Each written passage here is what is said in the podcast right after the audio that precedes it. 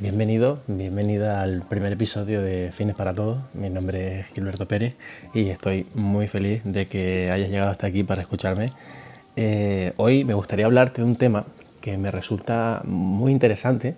Lo descubrí hace aproximadamente unos 3 o 4 años cuando empezaba la carrera y me fascina. He visto a muchísima gente hablar sobre el tema, hablar bien, hablar mal. Y a mí me gustaría hoy contarte las cosas que, que sé y que pienso que te pueden ser de ayuda para que sepas sobre el tema y para que lo apliques en tu día a día si, si se ajusta a él y si realmente te, te, gusta la idea. Como supongo que ya te imaginarás por el nombre del, del programa, eh, te estoy hablando del ayuno intermitente. Y el ayuno intermitente es una herramienta, es una práctica que consiste en llevar a cabo unos periodos de restricción calórica, básicamente no tomarte nada que tenga calorías durante una duración o una frecuencia de tiempo determinadas. Em, esto choca, choca mucho con la creencia que tenemos actualmente de la necesidad de tener que estar comiendo constantemente. Eh, no te van a faltar mensajes que te hablen de la necesidad de comer tres veces al día, o cuatro veces al día, o cinco veces al día, o, incluso estar comiendo constantemente porque si no eh, desaparecerás y catabolizarás y, no crecerán tus músculos si estás entrenando fuerza y, realmente nada más lejos de la realidad. Así que si te parece, vamos a empezar a ver algunos de los mitos más extendidos sobre el ayuno intermitente para que los conozcas y para que veas desde qué flancos nos atacan generalmente cuando estamos hablando de este, de este tema, ¿vale? Uno de los mitos más extendidos es el del bajón de azúcar. Si no comes, si estás mucho tiempo sin comer, te va a dar un bajón de azúcar. A menos que seas hipoglucémico, esto no es algo de lo que te tengas que preocupar porque el cuerpo cuenta con mecanismos de sobra para obtener la glucosa que requiere para sus procesos fisiológicos, al menos en periodos inferiores a las 48 horas, así que por ese apartado no tendrías por qué preocuparte. Em, otro de los más extendidos es el de los músculos. Eh, si yo estoy entrenando fuerza y me pongo a hacer ayuno, eh, lo más probable es que mi cuerpo empiece a utilizar la proteína como, como fuente de combustible. Y esto es cierto. De hecho, hay estudios que demuestran que a partir de los ayunos de 36 horas esto comienza a, verse, pero, pero no antes. O sea, realmente no tendrías que preocuparte por esto. No vas a desaparecer, no vas a catabolizar, tus músculos no se van a, desintegrar porque tú estés sin comer incluso 24 horas. Y otro de los más extendidos es que eh, el ayuno engorda a la larga, ¿no? Porque ralentiza el, metabolismo, ¿no? Ahora hemos escuchado eh, muchas veces que comer varias veces al día eh, aumenta el metabolismo, lo acelera, porque tienen que estar trabajando constantemente el estómago, tienen que estar haciendo constantemente la digestión y realmente eso no tiene mucho de cierto. lo que sí que tiene de cierto es que el ayuno no solo mantiene el metabolismo, sino que a veces también lo acelera. para que no sepan lo que es el metabolismo, el metabolismo metabolismo basal eh, es el consumo de energía que tenemos en reposo, o sea, la energía que consume tu cuerpo eh, cuando no estás haciendo absolutamente nada. Em, solo en ayunos prolongados, nunca los de 24 horas, eh, se empiezan a observar efectos catabólicos, ¿vale? El efecto catabólico, los procesos catabólicos son aquellos en los que el cuerpo empieza a ponerse en un estado de mayor ahorro energético. Pero nunca vamos a ver eh, una ralentización del metabolismo en periodos inferiores a los de 24 horas, ni muchísimo menos.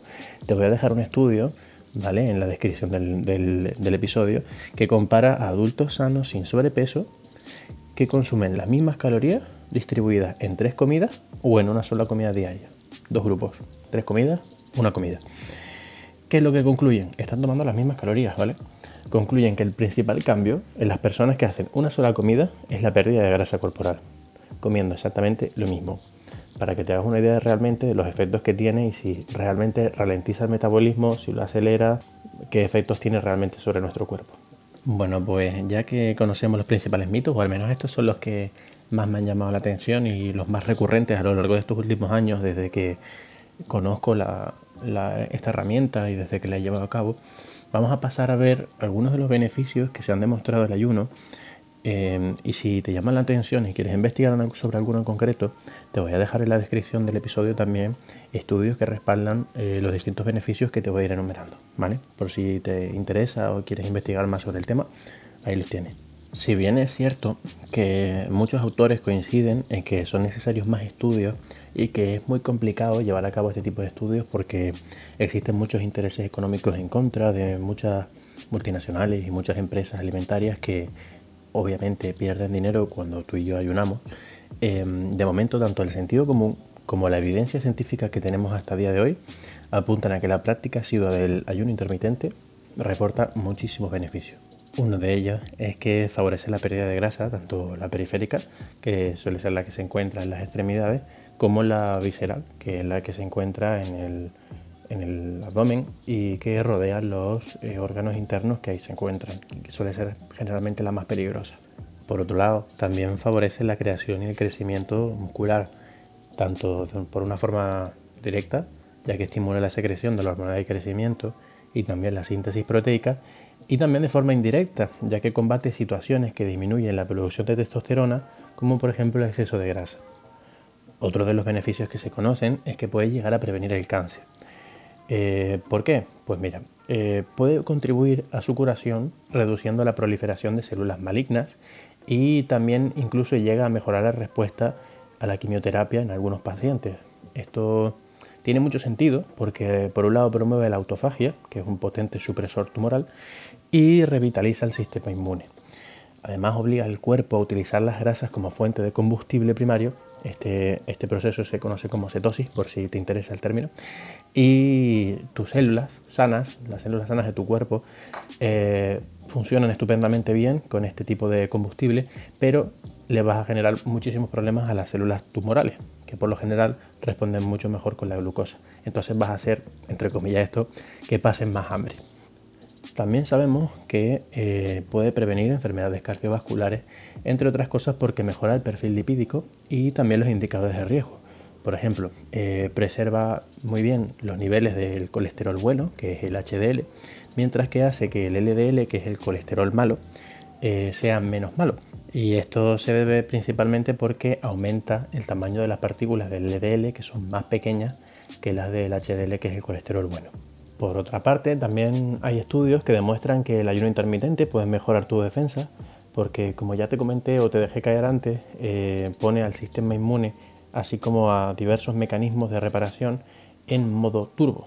Eh, además, también hay investigaciones que apuntan a que los ayunos prolongados, de entre 2 y 5 días, pueden regenerar tu sistema inmune de una forma mucho más profunda.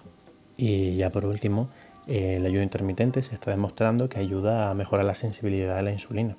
Hay algunas personas que padecen, por ejemplo, diabetes de tipo 2, que parecen responder mucho mejor a hacer pocas comidas distribuidas a lo largo del tiempo que muchas y pequeñas comidas a lo largo del día. Ah, y aparte de todo lo expuesto, el ayuno intermitente te puede reportar beneficios muy interesantes a nivel psicológico, porque te puede ayudar a diferenciar entre el hambre real de los antojos o del hambre psicológica, restableciendo también un poco tu circuito de recompensa natural, el comer cuando tienes hambre, no cuando toca o cuando se te antoja, ¿sabes? Eh, bien practicado te puede proporcionar mucha paz mental, una serenidad increíble y también sobre todo mucho autocontrol y una disciplina que lo más probable es que acabes extendiendo a otros aspectos de tu vida. Pero bueno, a ver, ¿y cómo ponemos todo esto en práctica? ¿no? Ya llevo hablando no sé ni cuánto tiempo de, del ayuno y, es maravilloso y todo lo que tú quieras, Gilberto, pero, pero ¿cómo pongo yo esto en práctica? ¿no? Eh, para no complicarnos mucho la vida, te voy a explicar las principales modalidades que hay eh, sobre el ayuno intermitente. ¿ok? Por un lado, encontramos el ayuno de 24 horas que se puede hacer una o dos veces por semana. Por ejemplo, terminas de cenar un día a las 10 de la noche y no comes nada hasta el día siguiente a la misma hora a la que terminaste de cenar, por ejemplo las 10. Eh, o, por ejemplo, si terminas de almorzar a las 2 o a las 3 de la tarde, no vuelves a comer hasta que almuerces al día siguiente también más o menos a la misma hora. Eh, luego tenemos, por ejemplo, la ventana de 8 horas, que también es conocido como el ayuno del 16-8, que se puede practicar entre 4 y 6 días a la semana y en la práctica puede ser tan sencillo como simplemente saltarte el desayuno. Si cenas a las 10 de la noche, pues ya no vuelves a comer nada hasta las 2 de la tarde. Y por último también encontramos el ayuno de 12 horas, que simplemente es pasar 12 horas sin ayunar. Es el más sencillo, es el que se suele usar para, para iniciarse y incluso ya hay mucha gente que no gusta de desayunar, no se siente bien o no le entra la comida por la mañana y simplemente pospone su desayuno a, mediodía o directamente espera para almorzar. Y suelen ser eso, ventanas de, ayuno de 12 horas y ventanas de alimentación de otras 12 horas. Es el más light y el, recomendado para empezar si, si estás acostumbrado a desayunar, por ejemplo. Y ahora que ya conoces las principales herramientas que tenemos para llevar a cabo el ayuno, te voy a dar unos consejos para que aprendas a usarlas, ¿vale? Los consejos que te voy a dar se aplican sobre todo al ayuno de 24 horas, ya que es el que más duración tiene y el más delicado, por decirlo de alguna forma, ¿vale? Eh, el primer consejo que te puedo dar es que lo hagas entre uno y dos días por semana, como mucho, para obtener los máximos beneficios a los que se asocia. Como la mayoría de estudios que hay sobre este tipo de ayuno no pasan los dos días por semana y siempre tienen entre un día de ayuno y otro al menos una comida, ¿vale? tiene mucho sentido que tú también mantengas este margen y esta frecuencia de, práctica del ayuno, ¿vale? Bebe también abundantes líquidos, sin calorías, muchos líquidos, infusiones, té verde, té blanco, té rojo, el que más te guste, agua con limón, té negro, café. Muchas de estas bebidas también son depurativas, son antibióticos naturales, son mineralizantes, lo que hará que tu día de ayuno sea aún más beneficioso si cabe. Y te voy a dar un consejo extra. Cuanto más evites el sabor dulce, más fácil te va a ser olvidarte de la comida. Si haces ejercicio el día de ayuno, que puedes hacerlo, intenta hacerlo justo antes de romper el ayuno. Desde mi propia experiencia eh, y por lo que estoy investigando incluso, es bueno someter al cuerpo a esta clase de estrés, siempre y cuando cuente con el descanso y con la nutrición para recuperarse debidamente. Atento o atenta a este consejo porque me parece muy importante, ¿vale? Prioriza siempre en tu alimentación calidad sobre cantidad. Y por favor entiende esto. Si bien el ayuno es muy beneficioso cuando sigues una dieta nutricionalmente densa, no puedo garantizarte que a la larga no desemboque en problemas si llevas una dieta inerte, una, una, dieta llena de calorías vacías que no te aporta absolutamente nada. Es decir, si tu dieta se basa en alimentos altos en calorías, pero pobre a nivel nutricional, comida basura, comida que no te, que no te aporta nada, el problema se va a agravar mucho si reduces todavía encima la cantidad de calorías que te estás metiendo a tu cuerpo. Entonces procura que tu dieta sea nutricionalmente densa antes de llevar a cabo el ayuno. También te recomendaría que planifiques tu primera comida. Como ya te acabo de comentar, lo último que necesita tu cuerpo es que aproveches tus ventanas de alimentación para meterle basura al cuerpo, ¿vale? Eh, eh, y sin embargo eso es lo que más te va a apetecer después de estar, por ejemplo, 24 horas sin comer. Entonces yo te recomendaría que si, por ejemplo, vas a entrenar antes de romper el ayuno, antes de entrenar, eh, prepares tu comida y la dejes ya lista para que una vez quieras romper el ayuno esté preparada y evites esos impulsos glotones que te van a llevar a comer o a arrasar con todo lo que encuentres. Esto es una recomendación que te hago desde mi más humilde experiencia, ¿vale? Eh, no te des un atracón con tu primera comida, ¿vale? El objetivo es quedarte satisfecho, satisfecha, no, no rebosar y como ya puedes saber, mastica, come despacio, dale tiempo al estómago a digerir y a tu cerebro que entienda que está recibiendo los nutrientes que tanto anhela. ¿Vale? Si comes rápido, lo más probable es que ni siquiera te des cuenta de todo lo que estás comiendo eh, y engullas demasiado rápido demasiada comida, lo cual no es bueno ni para tu sistema digestivo ni para tu cuerpo en general. Y deja al menos pasar un par de horas entre la comida post ayuno y el sueño. ¿vale? Por lo general, y aunque me suelo saltar esta regla más de lo que me gustaría admitir, eh, no soy partidario de dormir antes de hacer la digestión. Así que si ya es recomendable de por sí este consejo de hacer la digestión y después dormir, es especialmente válido para el día del ayuno. Así que bueno, espero que te haya gustado el episodio. Como te he indicado antes, si optas por otra versión como la ventana de 8 horas o empiezas con algo más light como la del 12-12, aplica aquellos consejos que te he citado que tengan más relevancia y que se puedan aplicar, ¿vale? Espero que te sea de mucha utilidad, que te haya interesado el episodio de, esta semana. Eh, confío en que te sea de mucha utilidad, confío en, esta herramienta, la he llevado a cabo y sé los beneficios que tiene, me encanta investigar al respecto e intento estar al día con los estudios que van surgiendo. Si así fuera y salen algunas cositas nuevas, no tendré problema en, hacer otro episodio en el que mencione las novedades que, que, sacan con respecto al tema. Espero que te, haya, que te haya gustado, que te sirva de ayuda. Si tienes alguna duda o alguna pregunta, no dudes en contactar conmigo. Y nos escuchamos a partir de la semana que viene con el siguiente episodio de Fitness para Todos. Un abrazo, cuídate. Chao, chao.